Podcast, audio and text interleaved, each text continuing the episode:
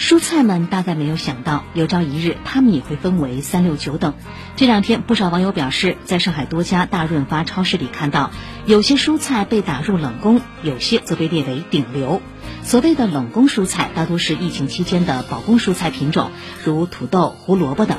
澎湃新闻说，超市里的每个文案配词都精炼有趣，比如土豆说：“不是每一次发芽都值得新欢。”上海青说：“这两个月我们爱过。”还有超市顶流蒜头说：“菜不在青，有蒜则明；菜不在多，有葱则灵。”自我调侃的文案背后透露出乐观的精神。稍后八点的编辑推荐，我们将详细关注。